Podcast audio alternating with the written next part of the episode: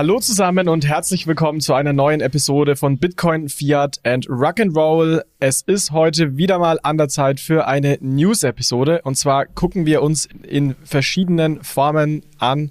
Zum einen News der Europäischen Zentralbank. Die EZB startet in die Vorbereitungsphase des digitalen Euros. Wir gucken uns an, was das bedeutet, was wir bislang wissen und ordnen den Schritt für euch natürlich auch ein. Wir gucken uns dann an, dass gerade der FTX-Gerichtsfall begonnen hat. Da gibt es quasi täglich äh, spannende und teilweise auch sehr skurrile ja, Aussagen bzw. Neuigkeiten aus dem ganzen Konstrukt FTX. Da gehen wir nochmal tiefer in diesen zwei Deep Dives. Danach haben wir einen Blog zu TradFi News. Da ist wieder sehr viel rund um Banken, Blockchain-Technologie etc. passiert. Und zu guter Letzt geben wir euch ein Update zu den verschiedenen äh, CFI-Playern, unter anderem BlockFi und Three Arrows Capital, wo es auch hier wieder einige Neuigkeiten zuletzt gab. Ja, wenn ich sage wir, dann sind heute mit dabei der liebe Michi. Hi Michi. Hi zusammen. Und der liebe Manuel. Hi Manu. Hallo zusammen. Schön, dass ihr wieder mit dabei seid. Gut, dann lass uns doch gar keine Zeit verlieren und direkt reingehen. Wie gesagt, wir haben einiges auf der Agenda, sehr vieles passiert rund um Krypto, Blockchain und CBDC. Wir starten mit einem Blog zum digitalen Euro, denn da gab es ja sehr wichtige Neuigkeiten. Und zwar ist jetzt seit dem 18. Oktober offiziell, dass sich die EZB quasi auf die Einführung eines digitalen Euros, also einer digitalen Zentralbankwährung für die Eurozone, vorbereitet. Das heißt, die EZB startet ab November die sogenannte Vorbereitungsphase des Projekts rund um den digitalen Euro, nachdem es die Untersuchungsphase oder Investigation Phase nun erfolgreich abgeschlossen hat. Diese Phase, also die Vorbereitungsphase, soll jetzt zwei Jahre andauern.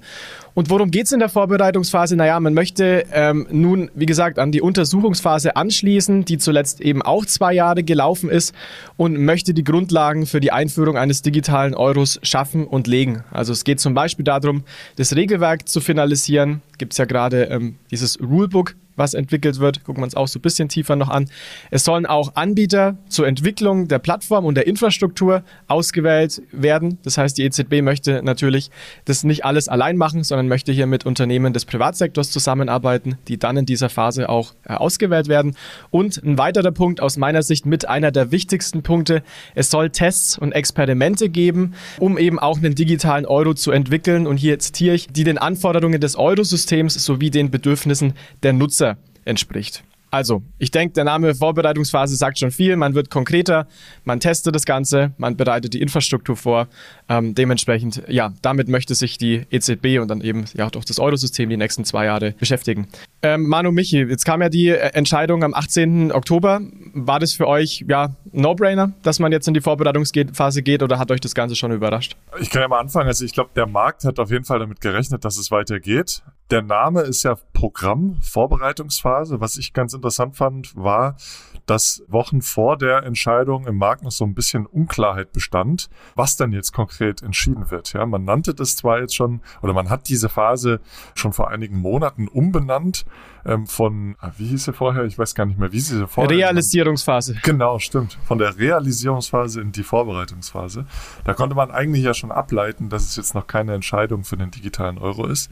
Dennoch, da gab es ja nochmal ein Papier von oder ein Brief vom sechs Parlamentsabgeordneten, die dann nochmal gesagt haben, bitte entscheidet nicht ohne uns, dass ein digitaler Euro kommen soll. Daraufhin hatte dann ein paar Tage vor der Entscheidung Fabio Panetta auch geantwortet, wo er das nochmal bekräftigt hat. Nein, wir werden nicht entscheiden, ob ein digitaler Euro kommt, sondern wir werden nur entscheiden, ob wir in eine Vorbereitungsphase gehen. Also ja, long, long story short, für mich war es jetzt nicht überraschend. Ich glaube, generell hat der Markt damit auch gerechnet und jetzt ist klar, dass es weitergeht. Ja, ich denke auch. Also die Frage, ob es weitergeht, äh, weiß gar nicht so. Die Frage ist dann eher, äh, wie weit Vorbereitung geht oder was in dem Label Vorbereitung letztlich steckt. Ja, und dass da zum Beispiel Anbieter zur Entwicklung der Plattform und Infrastruktur konkret ausgewählt werden, diesmal hoffentlich keine US-amerikanischen. Das ist jetzt zum Beispiel so ein Freiheitsgrad, wo ich mir nicht ganz sicher war, ob so weit gegangen wird. Aber ja, schön, dass es vorangeht bin ich auch sehr gespannt, wer da letztendlich ausgewählt wird. Und die ganzen Tech-Anbieter sind jetzt natürlich sehr heiß drauf, dass da bald irgendwie eine Ausschreibung kommt für verschiedenen Support, sei es Backend, sei es Frontend, ähm, etc. Manuel, du hast einen sehr wichtigen Punkt gemacht, den ich auch nur nochmal betonen möchte. Es heißt nicht, dass jetzt der digitale Euro kommt, sondern es heißt, dass man weitergeht in die nächste Phase, das weiter vorbereitet. Das ist wirklich wichtig, weil die EZB auch gesagt hat, und das ist, finde ich, schon ein fairen Punkt, sie kann eigentlich gar nicht darüber entscheiden, wenn auch der Rechtsrahmen nicht klar ist. Das heißt, äh, parallel dazu entwickelt ja gerade der EU-Gesetzgeber, also im Endeffekt dann das Dreiergespann aus Parlament, Rat und Kommission und diskutiert den Gesetzesentwurf, der sicherlich noch dauern wird. Wir haben nächstes Jahr Europawahl, also das glaube ich nicht, dass das äh, kurzfristig passiert und erst dann kann man ja auch eine wirklich fundierte Entscheidung treffen. Dementsprechend ja, war die Kommunikation sicherlich nicht gut von der EZB insgesamt, also auch das, die Phase insgesamt Realisationsphase erst zu nennen und dann umzubenennen, weil ganz ehrlich, man hat da total den Überblick ähm, verloren.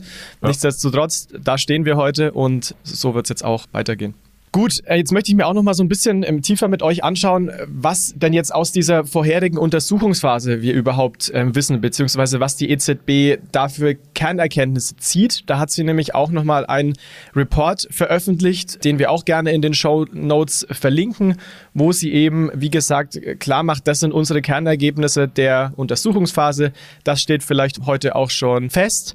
Und da ist noch mal wichtig, einen Schritt rauszuzoomen, worum es in der Untersuchungsphase ging. Es ging im Endeffekt darum, ein Produktdesign sowie Nutzeranforderungen für den digitalen Euro zu definieren. Es stand eben auch ein Prototyping im Fokus und das, das Michi ja du auch ein bisschen darauf angespielt. Da hat man zusammengearbeitet mit einigen Unternehmen aus dem Privatsektor. Zum Beispiel war da Amazon involviert ähm, und aber auch eben einige europäische Anbieter, die hier mitgemischt haben, um eben auch die technischen Anforderungen zu verstehen. Also es war wirklich ein sehr kleiner Prototyp und einfach um ja einfach das Ganze ein bisschen mehr zu verstehen. Es gab auch Fokusgruppen, also wie zum Beispiel verschiedene Working Groups, jetzt auch die, die Gruppe, wo man die, das Regelwerk, das Rulebook entwickelt, um eben auch ja, die Erwartungen der Marktteilnehmer zu verstehen rund um den digitalen Euro. Also das waren die Haupt Ziele. Und was ich sehr interessant finde, ist in dem Papier, weil die EZB eben auch sagt, ja, ja, der digitale Euro, der hat natürlich für uns potenzielle Vorteile. Da wird ja häufig das Thema strategische Autonomie genannt. Man möchte unabhängig von anderen Ländern, von auch Playern aus anderen Ländern sein und werden. Man möchte auch die Resilienz der Zahlungssysteme verbessern. Das heißt, klare Vorteile für die EZB. Aber die EZB schreibt in dem Report eben auch, aus der Sicht der Endnutzer und sagt, ja, nicht nur für uns hat der digitale Euro Vorteil, sondern er hat eben auch Vorteile für den Endnutzer. Und hier führt die EZB ein paar Punkte an, die ich gerne mal aufführen würde, weil sie aus meiner Sicht sehr wichtig sind, mal näher anzuschauen. Der erste Punkt ist, die EZB sagt, naja, der digitale Euro würde überall akzeptiert werden, also in ganz Europa und einfach zu nutzen sein. Also hohe Convenience. Er soll für die Kunden auch ähm, kostenlos nutzbar sein. Es sollen auch Offline-Zahlungen möglich sein. Also für die Insider ist das jetzt alles nicht überraschend, aber ich denke nichtsdestotrotz wichtig, das zusammenzufassen nochmal. Es soll den höchstmöglichen Schutz der Privatsphäre bieten. Es soll ein inklusives Zahlungsmittel sein, das, ich zitiere, niemanden zurücklässt. Es soll auch eine sofortige Zahlungsabwicklung geben, eine hohe Sicherheit des Systems. Der digitale Euro wäre quasi risikolos, weil es ja Zentralbank ist. Und er soll eben auch nutzbar für Zahlungen am Point of Sale sein. Also ich kann damit meine, meine Klamotten kaufen, ich kann damit im Restaurant bezahlen oder eben aber auch für äh, Person-zu-Person-Zahlungen. Und hier sagt jetzt die EZB, und ich zitiere nochmal, dass kein anderes digitales Zahlungsmittel diese Eigenschaften simultan vereint und der digitale Euro eben diese Lücke adressiert. Also das heißt aus Sicht der EZB, diese Punkte kann nur der digitale Euro.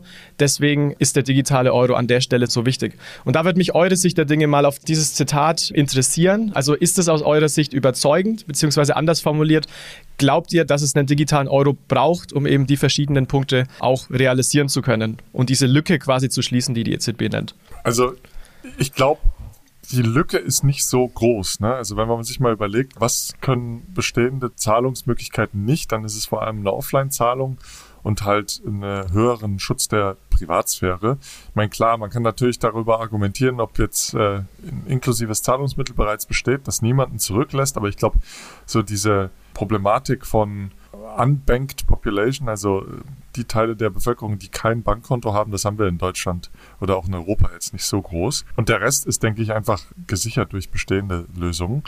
Und ja, Offline-Zahlungen, ich meine, das ist ja schon seit Monaten, wenn nicht Jahren unser Credo. Offline-Zahlung ist was Besonderes, was bisher nur Bargeld kann. Und auch Anonymität oder der hohe Schutz der Privatsphäre, das kann auch nur Bargeld. Ergo sind das auch wirklich die beiden Punkte, die die EZB aufgreift, wo sie, denke ich, sicherlich einen äh, Unterschied macht. Man muss aber, glaube ich, sagen oder relativieren, dass die Offline-Zahlungen bisher einfach noch viel zu wenig beachtet wurden in diesem Projekt. Das heißt, man fokussiert sich ganz, ganz stark auf die Online-Zahlungen und Offline-Zahlungen, da gibt es bisher kaum Informationen, wie die EZB das überhaupt machen will. Es ist natürlich hochkomplex sowas überhaupt umzusetzen. Es gibt nicht viele Vendoren im Markt, die sowas wirklich gut können.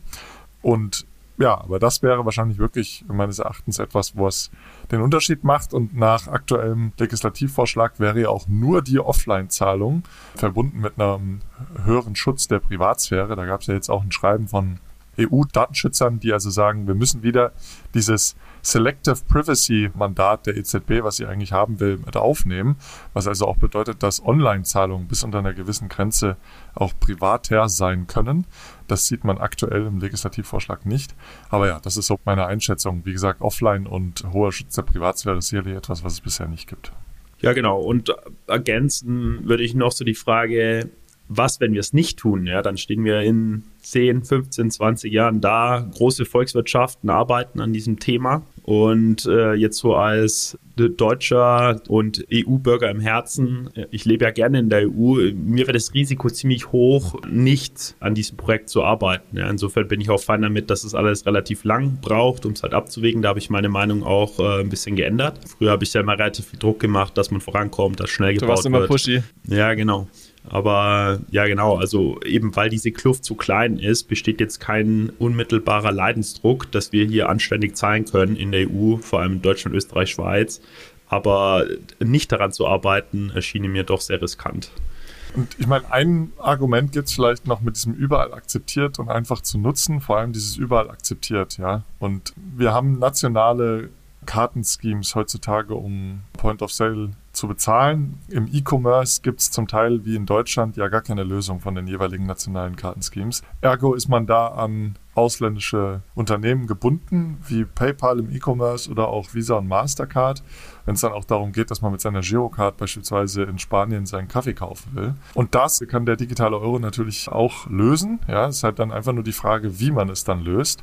Baut man da ein wirklich komplett eigenes Scheme mit eigenen Regeln, die gar nicht so gut vereinbar sind mit den bestehenden Bezahlmethoden? Oder gleicht man das also sehr stark an? Und dann natürlich auch die Frage, wer stellt das Frontend? Ja? Ist es dann wirklich die digitale Euro-App, die von der EZB ja geplant ist und auch mandatiert wird, dass alle Banken sich an die anschließen müssen oder alle Intermediäre? Oder ist es eher eine Integration, ich sag mal, mehr ins Backend, äh, dass also dann, wenn die Girocard beispielsweise nicht genutzt werden kann oder das Bisum in Spanien, in Deutschland nicht genutzt werden kann, dass dann die digitale Euros greifen sozusagen. Aber Manu, habe ich da nicht die Kreditkarten? Also kann ich, also ich hatte jetzt zum Beispiel noch nie den Fall in Europa, dass ich nicht mit einer, in einem Ausland nicht mit einer Kreditkarte zahlen konnte. Ich meine, ja, das will die EZB ja nicht, aber aus genau. Nutzerperspektive genau. Kann ich das heute ja. eigentlich schon, oder? Das kannst du, aber du bist halt abhängig von amerikanischen Kreditkartenunternehmen. Ja. Das ist richtig. Und das stellt sie fest, da will sie dagegen arbeiten. Da gibt es ja auch noch eine private Initiative, die European Payments Initiative mit ihrer Vero Wallet, die eigentlich genau das auch machen möchte mit einem Account-to-Account-Payments geben über SEPA Instant. Das ist natürlich die Frage, wo unterscheidet sich das überhaupt? Ja. Also. Ja, und das ist ein spannender Punkt, auch, wo mich auch, mich auch gesagt hat, was passiert, wenn wir es nicht tun. Also ich denke auch mehr und mehr über, die, über das Thema, das Argument nach, was auch von Peter Bofinger häufig gebracht wird. Also wir haben jetzt gerade das Thema CBDC. Wir, die EZB will ein eigenes neues Zahlungssystem bauen und sie möchte eine neue Geldeinheit in dem Sinne dafür eigentlich auch schaffen. Was ich mich halt häufig frage, ist wirklich der Vergleich auf PIX, also auf ein paar ähm, zum Beispiel Systeme in Brasilien, wo man hat, was an sich keine CBDC ist, was es aber eigentlich auch geschafft hat, aus meiner Sicht die Kernvorteile, die die EZB eigentlich vorhat, auch zu schaffen. Also ich, ich, ich habe da das Gefühl, Gefühl, dass man da, ich sage sag nicht, dass es das jetzt gar nicht braucht, aber dass man da auch einen ernsten Blick auf ein paar Alternativen werfen soll und es nicht einfach nur zu machen, weil die anderen sich ja irgendwie auch anschauen. Ja, also ich, ich verstehe das auf jeden Fall, was du sagst. Und vor allem, und ähm, vielleicht noch als letzter Punkt, den ich zumindest auch immer wieder aufführe, äh, vor allem, weil die EZB letzten Endes sowas baut, was ähnlich wie PayPal aussehen könnte, wo man nicht unbedingt das Geld prefunden muss auf die Wallet, um das überhaupt zu nutzen. Ja? Also die haben so eine Ad-Hoc-Funding-Funktionalität. Was bedeutet das? Wenn ich entweder zu wenig Geld auf dem Wallet digitalen Euro-Wallet geprefundet habe oder zum Beispiel gar keine Balance habe, dann wird es einfach von meinem Girokonto eingezogen. Das ist für die User Experience sehr gut, ja. Aber was bedeutet das? Dass man halt eigentlich von seinem Girokonto zahlt. Ja? Und dann bei dem Empfänger bei der Empfängerseite, bei Merchants, also bei Händlern, die dürfen gar keine digitalen Euros halten. Ja? Und dann wird das also sofort instantan umgebucht, auch aufs Girokonto. Und dann sind wir bei einem Account-to-Account Transaktion vom Girokonto zum Girokonto, was dann über die digitalen Euro-Rails abgewickelt wird. Ja, und dann stellt sich natürlich die Frage, wo unterscheidet sich das überhaupt zu SEPA Instant? Weil genau das ist der Grundgedanke von SEPA Instant. Ja, 100% Brutto-Settlement in Zentralbankgeld, aber Account to Account von Girokonto zu Girokonto. Und ich glaube, das ist noch was, das muss noch gelöst werden. Und das ist natürlich auch dann die Frage, welches Backend nutzt man. Das ist ja alles noch nicht entschieden.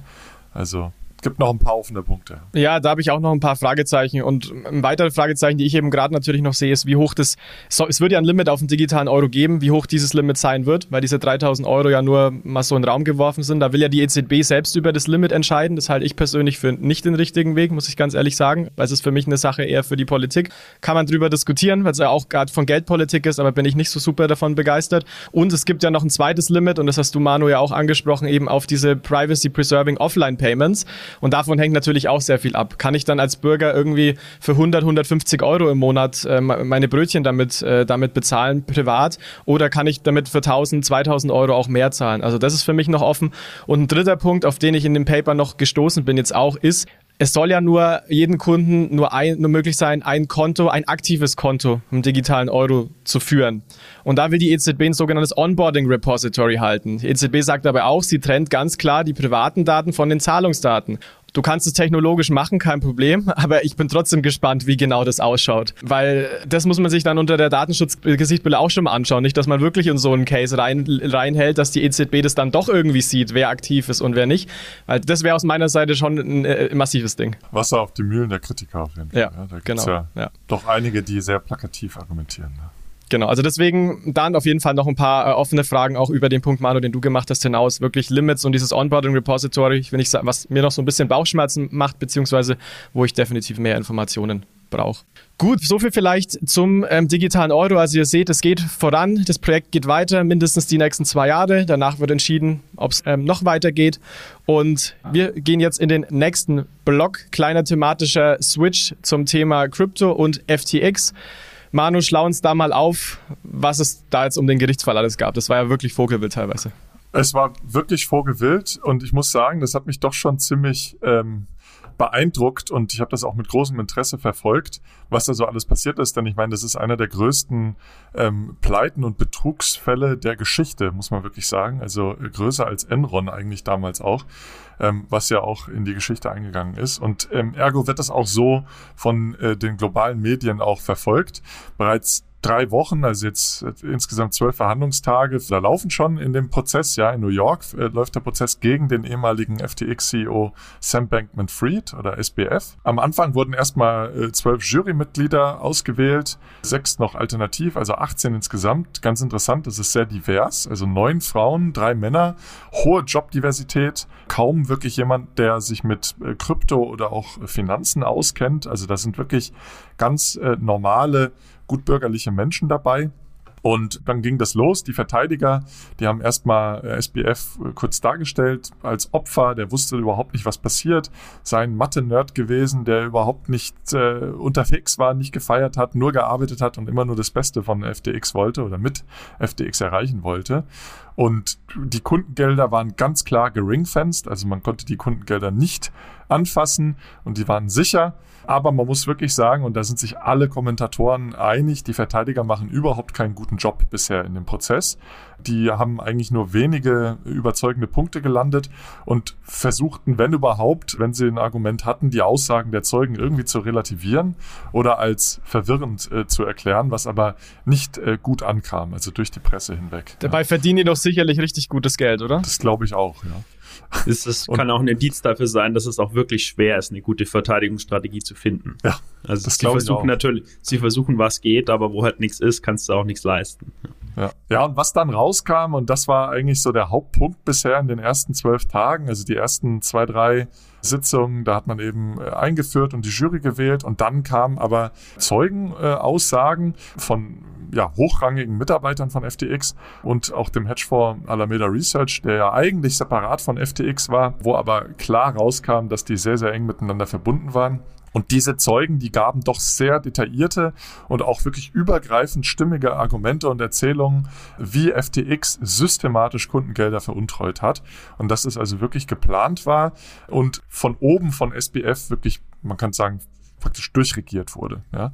Und äh, da fing es an mit einem Softwareentwickler, Adam Ndidia, der stand eigentlich immer komplett hinter SPF, aber im Juli 2022 fand er dann heraus, dass äh, Alameda Research 8 Milliarden US-Dollar Schulden bei FTX hatte, glaubte aber eigentlich bis zuletzt, dass Alameda die Schulden auch bezahlen konnte. Und ähm, im November wurde er dann, also kurz vor der Pleite, wurde er dann von einem ehemaligen Entwickler darauf angewiesen oder hingewiesen, dass Alameda die Schulden bei den Investoren mit den Geldern von den Einlegern von FTX beglich. Und erst dann hat er erst mal verstanden, was da passiert. Also es ist ganz interessant. Manche waren involviert und andere überhaupt nicht. Und die hatten wirklich einen großen Glauben an das Gute in diesem Unternehmen. Dann, wer hat noch ausgesagt? Nishad Singh, der ist seit 2017 äh, sehr früh dabei gewesen, Ex-Head of Engineering bei FTX.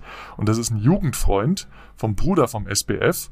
Der hat es wirklich auch interessant beschrieben, dass er wirklich eine Bewunderung für SPF hatte und immer hinter ihm stand, aber dann äh, im Laufe der Jahre dann wirklich die Erkenntnis erlangt hat, dass er SPF nicht mehr vertrauen konnte, aber aufgrund des Drucks von Sam Bankman-Fried im Verbrechen willentlich und wissentlich mitgemacht hat und auch letzten Endes Nutzen daraus gezogen hat. Der datierte zum Beispiel Transaktionen zurück, um höhere Umsätze in gefälschten Bilanzen zu zeigen, aber fühlte sich immer sehr unwohl mit dem, was er da tat, aber führte letzten Endes wirklich das aus, was, was SBF wollte. Ja, also äh, eine ganz andere Person äh, letzten Endes, die genau wusste, was sie tat gab dann an, dass er wirklich mehrere Monate suizidal war, gerade gegen Ende des, ja, der Ära von FTX, wollte aber die Firma und die Kollegen irgendwie retten und stand irgendwie immer noch hinter FTX, wusste aber genau, was er da für Verbrechen begeht. Also war da sehr offen und ja, wollte mehrfach kündigen, konnte es aber auf Druck von Sam Bankman-Fried nicht durchziehen. Ja. Also auch eine, eine spannende Person. Gary Wang hat dann noch ausgesagt, äh, insgesamt an drei Tagen, das war der Co-Founder von FTX und Alameda Research und dann der CTO. Und der gab auch äh, direkt am Anfang schon zu, wirklich Wire Fraud, Securities Fraud und Commodities Fraud gemacht zu haben. Also viele unterschiedliche Arten von Betrügen. Und ihm drohen jetzt aktuell auch 15 Jahre Haft, das ist auch schon klar. Aber er hofft, wegen seiner starken Kooperation ohne Strafe wegzukommen. Und ähm, ja, was rauskam, war, dass er wirklich auch so ein Yes-Man gewesen äh, zu sein scheint, der also alles ausgeführt äh, hat, was SBF ihm angegeben hat, ähnlich äh, wie dieser Nishat Singh. Und ja, nach dem Untergang wandte er sich dann aber ziemlich schnell ans FBI und äh, stellte sich dann und bot ähm, komplette Kooperation für die Aufklärung an. Ja. Ein eine weitere Zeugenaussage, das war auch höchst spannend, kam von Caroline Ellison, auch an zwei Tagen. Das war ja die dann ja, CEO von Alameda Research.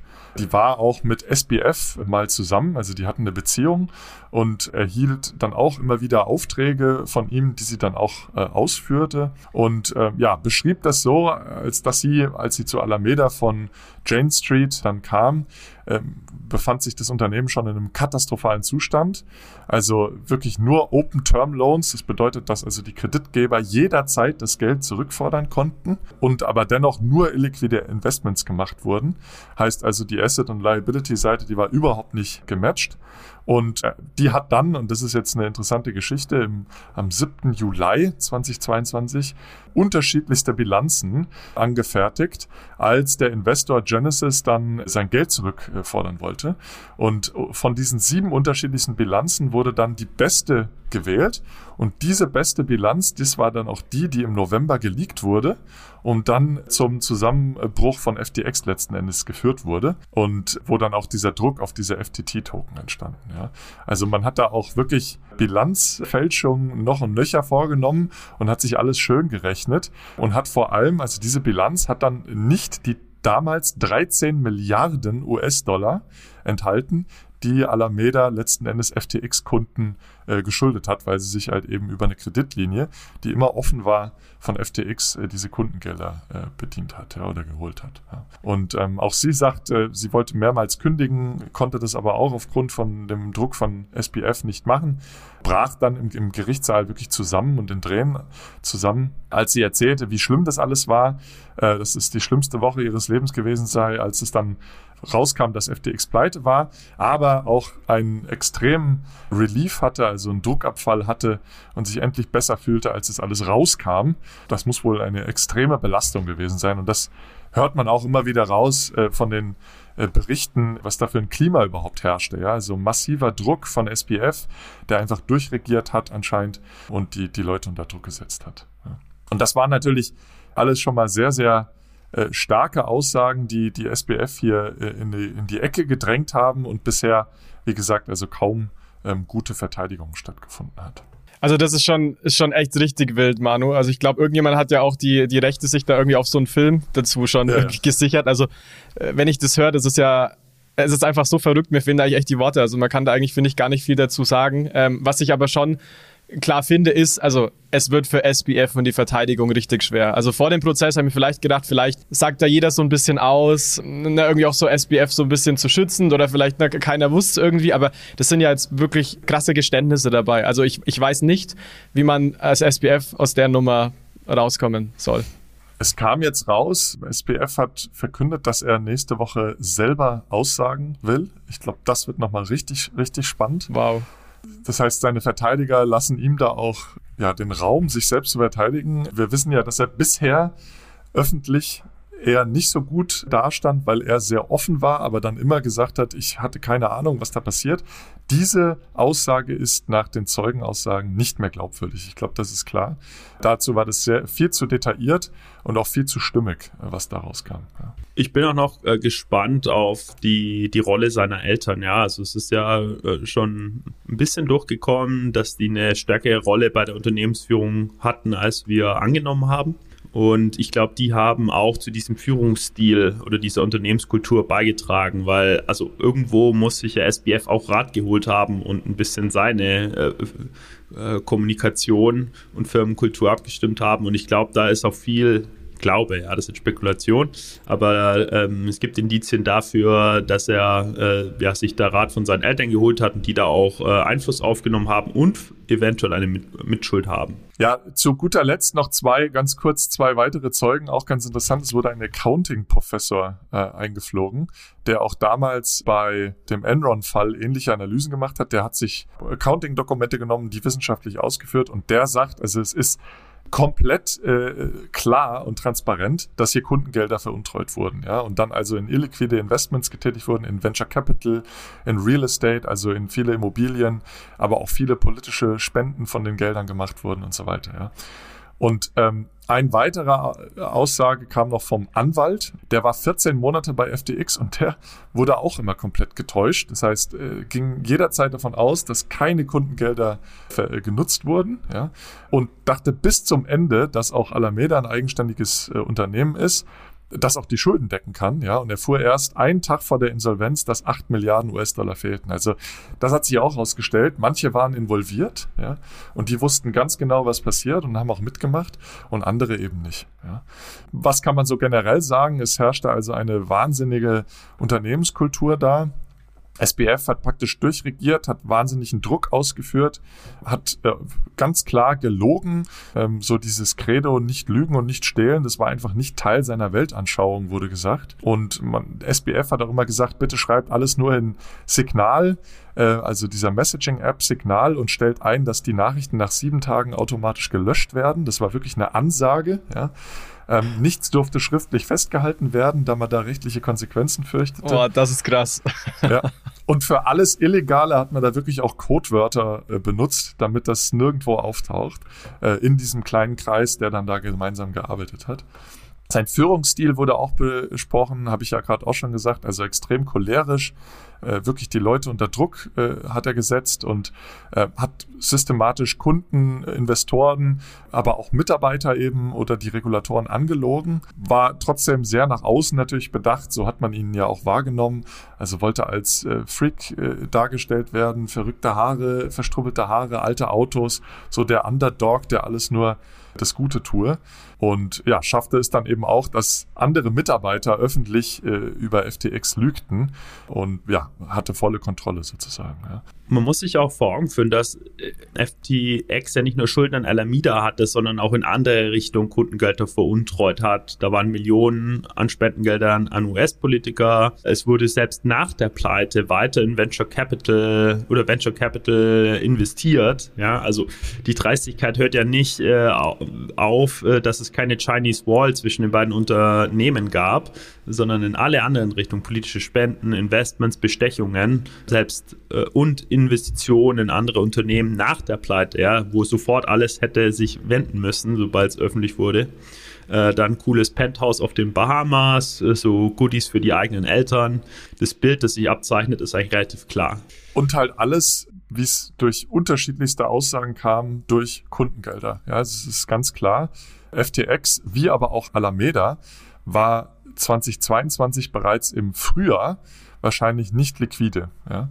Und man hat einfach die Gelder von äh, den Kunden genommen. Und was auch noch rauskam, aber dann äh, äh, reicht es auch, glaube ich, mit der detaillierten Zusammenfassung, ist, äh, wie eng doch Alameda und FTX zusammengehörten. Äh, ja? Also auf dem Papier war die Caroline Ellison der CEO, aber was sie beschreibt, ist, dass der SBF halt weiterhin eigentlich alle Entscheidungen getroffen hat. Und eigentlich soll es kein Preferential Treatment gegeben haben. Das wurde immer wieder beteuert, also dass Alameda irgendwie eine besondere Rolle hat, aber das stellt sich als absolut falsch heraus, denn in den Algorithmen ja, wurde Alameda immer bevorzugt, ja, konnte dadurch also schneller traden, hatte unbegrenzte Kreditlinien auf Kundengelder von FTX. Da wurde eine Allow-Negative-Funktion im Code reingecodet, was also dann letzten Endes die Operations von FTX steuerte. Also wenn eine, eine Trade-Anfrage von Alameda kam, konnte die immer ins Negative rutschen und hatte dann eine 65 Milliarden Kreditlinie bei FTX, die letzten Endes durch Kundengelder gedeckt sind. Und ja, andere Market Maker, die hatten wirklich nur eine Single-Digit-Million Kreditlinie, also nicht zu vergleichen, ja. Und das wurde komplett verschwiegen. Also niemand wusste von dieser Kreditlinie, keine Investoren, keine Kunden, keine Regulatoren. Und SBF hat dann beispielsweise auch ange äh, Wiesen diese FTT-Token, die ja auch von FTX ausgegeben wurden, zurückzukaufen, als der Preis eingebrochen ist, wieder hier über die Kreditlinie, wieder über die Kundengelder. Und Alameda hat dann letzten Endes auch die Schulden, die ihre Investoren hatte, über diese Kreditlinie bezahlt. Das kam alles raus.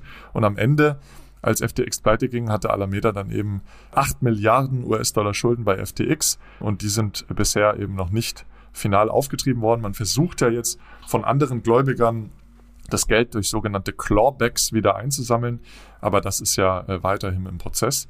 Also es ist schon Wahnsinn, äh, was da alles rauskam. Ja. ja, ernüchternd und faszinierend gleichzeitig, würde ich sagen. Also wie du schon sagst, Jonas, ich freue mich auch auf den Film. Da wurde ja Jonah Hill schon äh, gehandelt als SBF. Ich glaube, die Ähnlichkeit ist ja nicht zu verkennen. Das wird sicherlich ein Spektakel. Ja.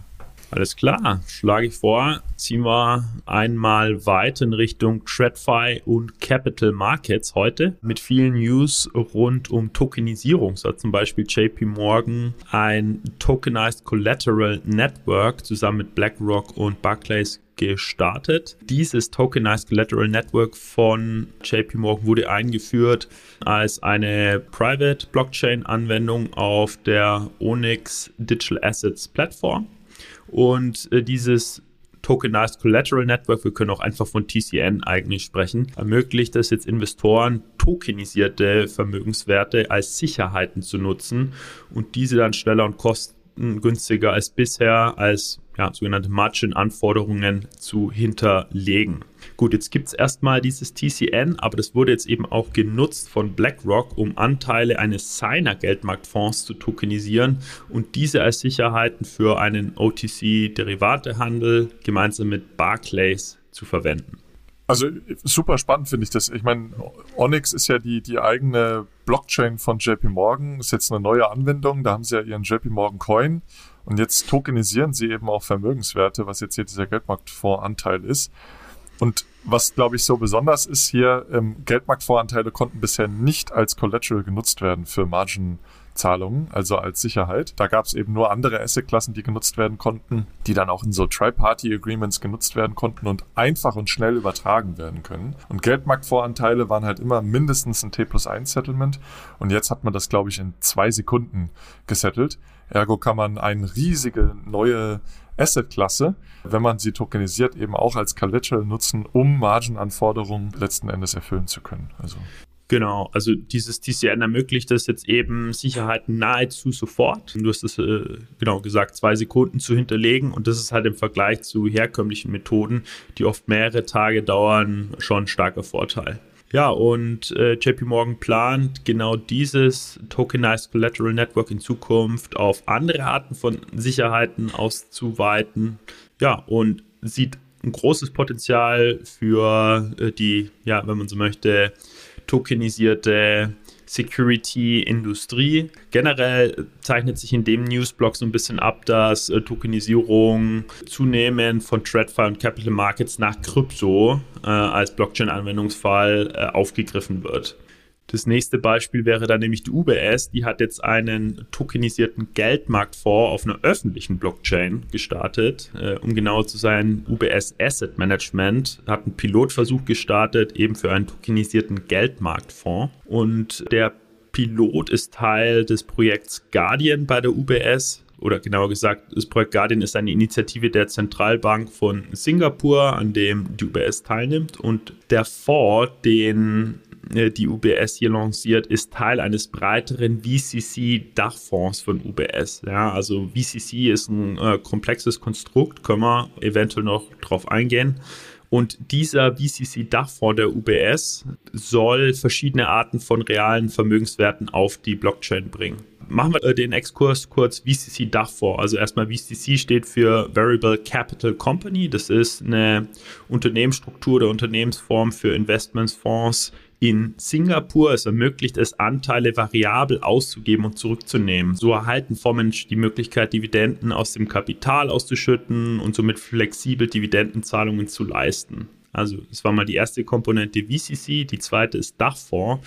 Das ist einfach ein übergeordneter Investmentfonds, der in verschiedene andere Subfonds investiert. Und jetzt bringen wir beide zusammen. VCC Dachfonds ist also ein Dachfonds, der als Variable Capital Company strukturiert ist. Das bedeutet, dass der Dachfonds als VCC gegründet wurde und die Vorteile der variablen Kapitalstruktur und Flexibilität dieser VCC nutzt. Gut, zoomen wir wieder raus. Die UBS hat jetzt ein, einfach ihren tokenisierten Geldmarktfonds als Teil dieses breiteren VCC-Dachfonds lanciert.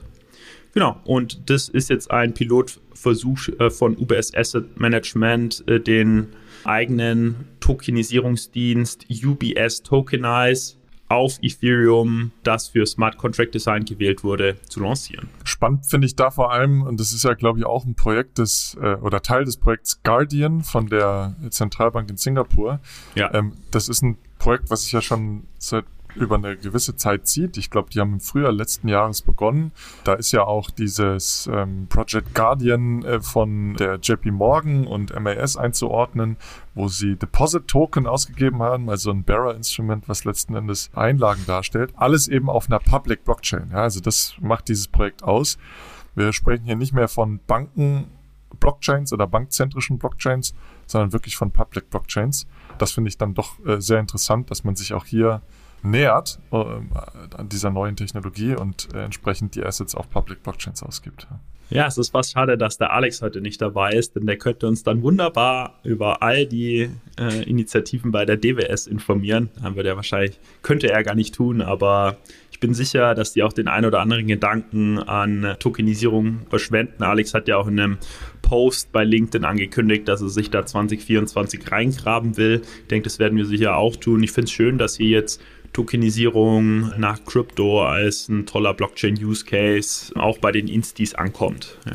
Und ich finde es da auch, auch spannend, wenn man das mal so überlegt, wo der Space jetzt steht in diesem Jahr. Also ich habe jetzt letzte Woche gemerkt, dass ich bei der Crypto Assets Conference war. Wenn man sich überlegt hat, vor ein paar Jahren, dann war das Thema Blockchain und Tokenisierung, da waren halt ein paar so Startups, die irgendwie das gemacht haben, übertrieben gesagt. Und jetzt mischen wirklich alle großen TradFi-Player mit, sei es in Private oder in Public ähm, Setups.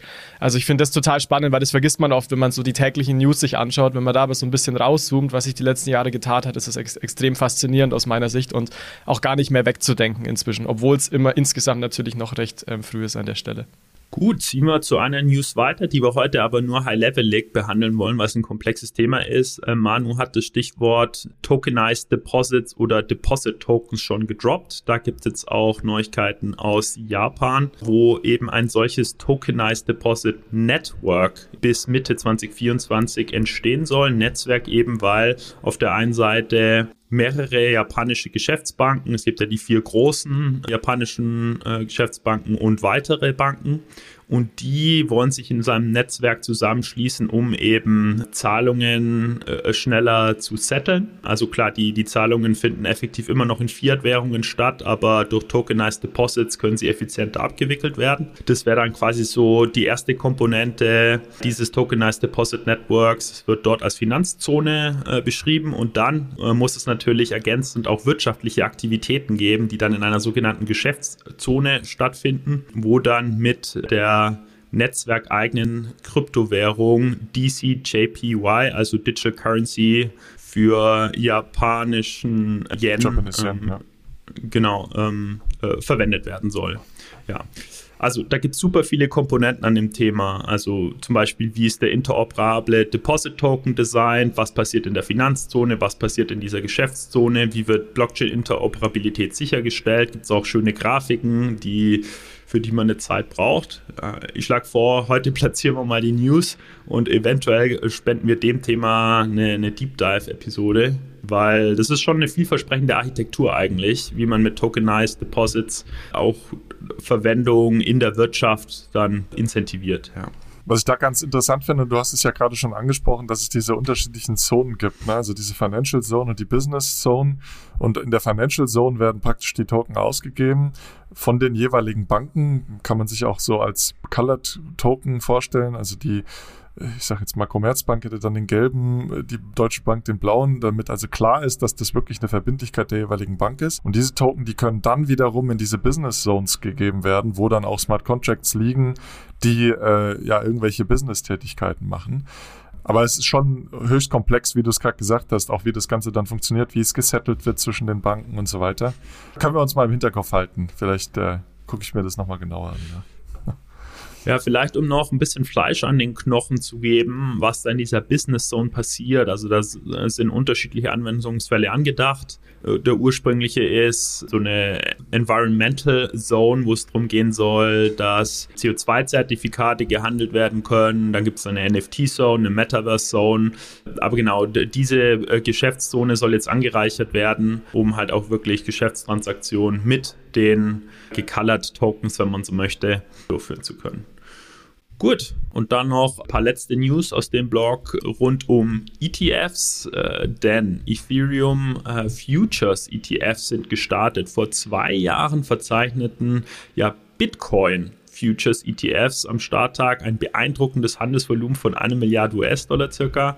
Jetzt sind zwei Jahre später erstmal Ethereum äh, Futures ETFs in den USA lanciert worden. Das sind insgesamt sechs Stück. Und im Gegensatz zu Bitcoin vor zwei Jahren erreichten die jetzt am Starttag nur knapp zwei Millionen US-Dollar Handelsvolumen. Vielleicht hier nochmal kurz zum Unterschied äh, Spot zu Futures. Also Spot-ETFs ermöglichen den direkten Besitz von Ethereum und spiegeln die Preisentwicklung von Ethereum genau wieder. Und äh, Futures ETFs, um die es hier geht, basieren dann auf äh, Ethereum Futures Kontrakten und ermöglichen Spekulationen auf zukünftige Preisentwicklungen. Konkret wurden, wie gesagt, sechs neue Fonds hier aufgesetzt von ProShares, Vanek und Bitwise Asset Management und ja, die ermöglichen es jetzt Anlegern Positionen in börsengehandelten Produkten auf der Grundlage von Ethereum eben einzugehen. Und eine zweite News aus dem Bereich ETFs gibt es von Bitcoin und zwar dessen Spot ETF, äh, der ist nämlich nicht gestartet. Es gab falsche Gerichte über die Genehmigung eines Bitcoin Spot ETF von BlackRock. Das Interessante ist jetzt, dass diese im Nachhinein Fake News dazu geführt hat, dass es einen schnellen Preisanstieg von Bitcoin gab von 27.900 US-Dollar vor der Fake News auf ca. 30.000 US-Dollar danach. Das Spannende daran finde ich, dass äh, sich jetzt eben abzeichnet, wenn wirklich die äh, Vermögensverwalter hier systematisch Bitcoin-Spot-ETFs einführen, also wenn dann, wie erwartet von der SEC, die diversen Bitcoin-Spot-ETF-Anträge gleichzeitig genehmigt werden, dann ja, äh, ist, ist mit einem deutlichen Preisanstieg zu rechnen. Wir haben jetzt einen kleinen Geschmack davon bekommen, was passieren könnte, ja, ähm, in Bezug auf den Preis. Und der Kurs, genau, also ich meine, wir reden hier ja nicht viel über den Preis, ist zuletzt aber ja trotzdem ziemlich hochgegangen, auch weil es da ja News gab, dass es dann ähm, ja quasi schon, schon einen Ticker gab für den BlackRock ETF, nicht für quasi, dass der komplett live gelauncht ist, aber ein klares Indi Indikation, dass man sich darauf vorbereitet. Und es schaut gerade so aus, Leute, dass ich äh, mit meiner Preisschätzung dieses Jahr am nächsten dran liege, aber das ähm, machen wir, denke ich, äh, dann äh, später in der Episode im Detail. Da habe ich mir noch nicht was? verdient, das Bier. Und was ich auch noch interessant fand, ähm, vielleicht nur ein Satz noch dazu, zu diesen Fake News. Also es war ja konkret, ja im Endeffekt äh, angeblich ein Praktikant, der da was getweetet hat, ähm, ohne Quelle. Also es war ja keine Quelle dabei und jeder hat es mhm. verbreitet. Und also ich finde, das ist wieder ein Wahnsinn und eigentlich ein Trauerspiel, ehrlich gesagt, ja. ähm, wie wir auch heutzutage Informationen verarbeiten und nicht mal gucken, ob es eine Quelle gibt, weil es war, war, war Reuters und dann ein Krypto-Outlet, mehr war es aber nicht. Und ja, äh, fand ich insgesamt ziemlich bedenklich, dass so eine News ohne Quelle da den Preis um 2000, wie du es gesagt hast, Michi, dann einfach mal nach oben katapultiert. Und das hat ja Konsequenzen, ne? Also da wurden ja einige äh, automatisch platzierte Trades dann ausgeführt. Da sind äh, einige Dinge passiert, ja. Äh, das hat auch eine Auswirkung auf die Futures-Märkte. Also das ist schon gewaltig, was dann so eine Falschmeldung da auslösen kann. Aber ich glaube, es ist absehbar, habe ich das Gefühl, dass das jetzt wirklich vorangeht. Denn ähm, ich habe gestern gesehen, es wurde wohl auch noch ein anderer Ticker von dem ARK Invest und 21 Shares. Der wurde wohl jetzt auch schon released, also vielleicht sehen wir da wirklich was in den, in den kommenden Tagen. Bin gespannt. Dann gehen wir, glaube ich, noch in kurzen letzten Teil mit einem Blick auf die Uhr. Und zwar würde ich noch ein kurzes Update auch über CFI äh, geben, also Centralized Finance. Wir haben ja die pleite gegangenen Unternehmen äh, immer mal wieder behandelt in den News-Episoden, aber auch vor ein paar Wochen nochmal einen Abriss, wo man da aktuell steht bei den jeweiligen Unternehmen. Es geht hier um BlockFi, Gemini, Genesis, Voyager und Three Arrows Capital. Und bei allen gab es äh, Neuigkeiten. Ja, Voyager, nee, sorry, BlockFi, mit denen fange ich mal an. Äh, das ist sehr äh, gut. Also da ähm, gibt es wirklich gute Nachrichten, denn die haben es wohl geschafft, ihre Chapter 11 Insolvenz abzuwenden und äh, Kunden können also ab sofort Auszahlungsanträge stellen. Das sind also vor allem dann die BlockFi Custody Kunden, diejenigen Kunden, die verzinsliche Konten haben, äh, die also letzten Endes wirklich ihr Geld eingesetzt haben, willentlich und wissentlich, dass es weiterverliehen wird, die müssen noch warten. Aber ja, man hat jetzt seine Bilanz erfolgreich organisiert und äh, kann wohl den Großteil der Gläubiger jetzt schon befriedigen und versucht auch jetzt hier eben noch Gelder von FTX, Alameda Research, äh, aber auch von Three Arrows Capital zurückzuerlangen, um äh, letzten Endes alle Gläubiger äh, auszahlen zu können. Dann Gemini, die Mutter DCG, also Digital Currency Group und Genesis. Da wird es jetzt wieder kompliziert mit diesen ganzen Namen, ja. Aber die werden alle verklagt. Ja, das ist schon mal interessant. Also in New York wurden die verklagt wegen Betruges. Ähm, sie sollen Investoren um mehr als eine Milliarde US-Dollar betrogen haben. Und im Mittelpunkt steht also hier dieses Gemini Earn Sparprogramm. Das haben wir ja schon immer wieder mal dargestellt. Laut der Anklage wusste Gemini, dass die Kredite von Genesis unzureichend besichert sind und äh, auch ein starkes Exposure gegenüber dem Krypto-Hedgefonds Alameda Research hatten von FTX, der später ja dann pleite gegangen ist. Und ja, Gemini hat also den Anlegern von Gemini Earn keine dieser Informationen offenbart und das gilt wirklich als Betrug. Und ja, nochmal zum Hinterkopf, äh, was ihr im Hinterkopf haben könnt, Gemini, das ist die Winkelfoss Brüderbörse. Ja, also die haben jetzt wirklich eine saftige Klage am Hals für eine Milliarde Betrug. Dann ähm, die Landing-Plattform Voyager, wo, äh, da wurde der Mitbegründer auch wegen Betrugs äh, angeklagt. Und man will jetzt hier also äh, Klarheit schaffen. Man die Anklage ist, dass wirklich die Kunden getäuscht wurden über die Sicherheiten der Vermögenswerte und dass man auch übermäßige Risiken äh, einging und bewusst einging, auch mit einem zu großen Exposure beispielsweise zu Alameda, aber auch zu 3IC, also zu Three Arrows Capital. Und zudem der Mitbegründer, der wird eben auch angeklagt, weil er fälschlicherweise auch gesagt hat, dass die Einlagensicherung letzten Endes die Kundengelder abdeckt, obwohl das Unternehmen kurz vor der Pleite stand. Äh, das ist also alles jetzt klar rausgekommen. Also auch keine schöne Entwicklung. Und dann äh, zu guter Letzt doch noch eine ja, zumindest positive äh, Meldung für die Gläubiger von 3AC, denn der Mitgründer des damals äh, ja, 10 Milliarden US-Dollar schweren Krypto-Hedgefonds äh, der ist ähm, gefasst worden nach monatelanger Flucht in Singapur und muss jetzt also eine Gefängnisstrafe antreten und äh, dem wird jetzt natürlich auch der Prozess gemacht. Ist natürlich auch durch das Terra Luna-System damals zusammengebrochen, das haben wir ja schon rauf und runter diskutiert. So, und das war das Update zu den Firmen, die alle im Juli oder spätestens November 2022 pleite gegangen sind. Jetzt noch die letzte kurze Meldung, ähm, fand ich auch ganz spannend, dass Coinbase Irland als seinen wichtigsten EU-Regulierungsstandort wählt, nicht Deutschland. Ja. Also man hat auch aus Irland bereits wohl eine Mika Kryptoverwahrlizenz beantragt. Nochmal zum Hintergrund. Äh, in Deutschland hatte man ja die Kryptoverwahrlizenz beantragt, diese dann auch bekommen, dann aber im November 22 eine Rüge von der BaFin bezüglich der Geschäftstätigkeit erhalten. Und seitdem läuft's für Coinbase in Deutschland, glaube ich, nicht ganz so gut, auch insbesondere, weil der Regulator ganz genau hinschaut. Das heißt, man will das Ganze jetzt nach Irland vor allem legen. Deutschland soll weiterhin Talent Hub für Coinbase sein, aber aufgrund des Passportings mit der Mika-Lizenz kann man dann eben aus Irland letzten Endes in ganz Europa agieren.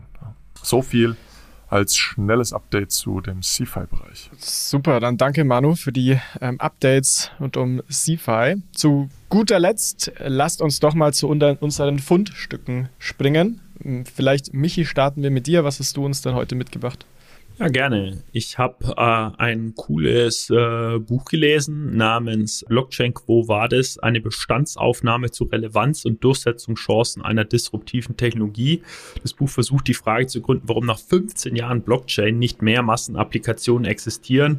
Ja, ich glaube, eine Frage, die derzeit im Krypto-Winter äh, viele von uns umtreibt. Cool finde ich das Vorgehen. Der Autor analysiert elf Anwendungsbereiche von Tokenisierung über Identity Management bis hin zu KI sogar und analysiert die aktuellen und potenziellen Blockchain-Mehrwerte im Spannungsfeld Unternehmen, Verbraucher, Staat. Das Zielpublikum ist, ergibt sich daraus, dass das Buch äh, wirtschaftlich funktionale Zusammenhänge im Krypto-Kontext erklärt und daher auch für Einsteiger ziemlich nützlich ist. Aber auch äh, Blockchain-Fortgeschrittene wie unsere Hörer zum Beispiel dürften auf ihre Kosten kommen, weil es eine ganzheitliche systemtheoretische Perspektive ist und dadurch sehr zum Nachdenken anregt und man auf neue Gedanken kommt, die man so eigentlich ähm, zum äh, Blockchain-Space bisher nicht hatte. Wir verlinken es euch gerne. Super, danke dafür. Michi, Manu, was hast du heute dabei? Ich habe eine Umfrage von Bitkom äh, mitgebracht. 653 Unternehmen wurden in zwei Wochen Anfang Juni 2023 zu der Nutzung von Blockchain in Deutschland gefragt. Und ja, es sind einige ganz interessante Grafiken und auch Analysen da drin. Was man, glaube ich, zusammenfassen kann, bisher ähm, kein Durchbruch der Technologie in den Unternehmen. Nur wenige Unternehmen nutzen sie oder beschäftigen sich damit wirklich. Ähm, aber die Zahlen sind doch seit 2021, wo anscheinend die letzte Umfrage stattgefunden hat, doch stark gestiegen. Ja. Aber Hürden wurden definiert, beispielsweise äh, fehlendes Personal, technisches Know-how, äh, rechtliche Klarheit, IT-Sicherheit und Datenschutz, die einfach noch fehlen. Verlinke ich auch in den Show Notes. Ganz interessant, sich das mal anzusehen.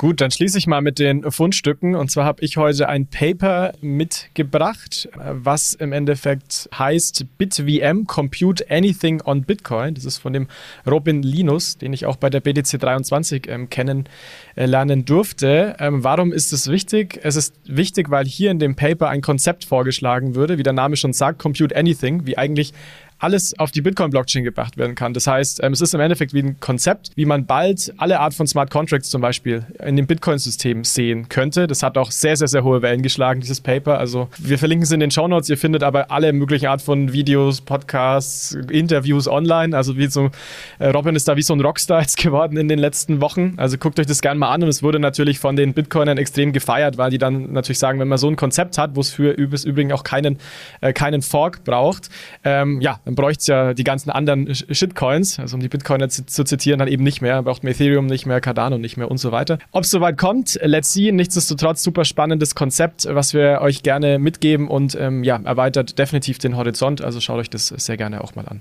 Ja, super. Dann haben wir es doch geschafft mit Blick auf die Uhr. Punktlandung, würde ich sagen. Knapp eine Stunde. Vielen Dank fürs äh, Aufbereiten der News, Jungs. Das war wirklich wieder gut. Ich hoffe, auch euch Hörern haben die Inhalte gefallen. Ihr habt was mitgenommen und gelernt. Wir freuen uns natürlich auf Bewertungen auf allen Podcast-Plattformen und auf Kommentare. Ja, und dann bleibt mir nichts anderes übrig, als mich zu bedanken und bis zum nächsten Mal zu sagen. Macht's bis gut. Bis zum nächsten Mal. ciao. ciao. ciao. Achtung, Disclaimer. Die Inhalte spiegeln die private Meinung der Hosts wider, dienen ausschließlich der allgemeinen Information und stellen keine Anlageberatung oder Kaufempfehlung dar. Es gilt, do your own research, informiert euch, bevor ihr Investments tätigt. Das alles findet ihr auch auf unserer Website unter www.bfrr.de/disclaimer.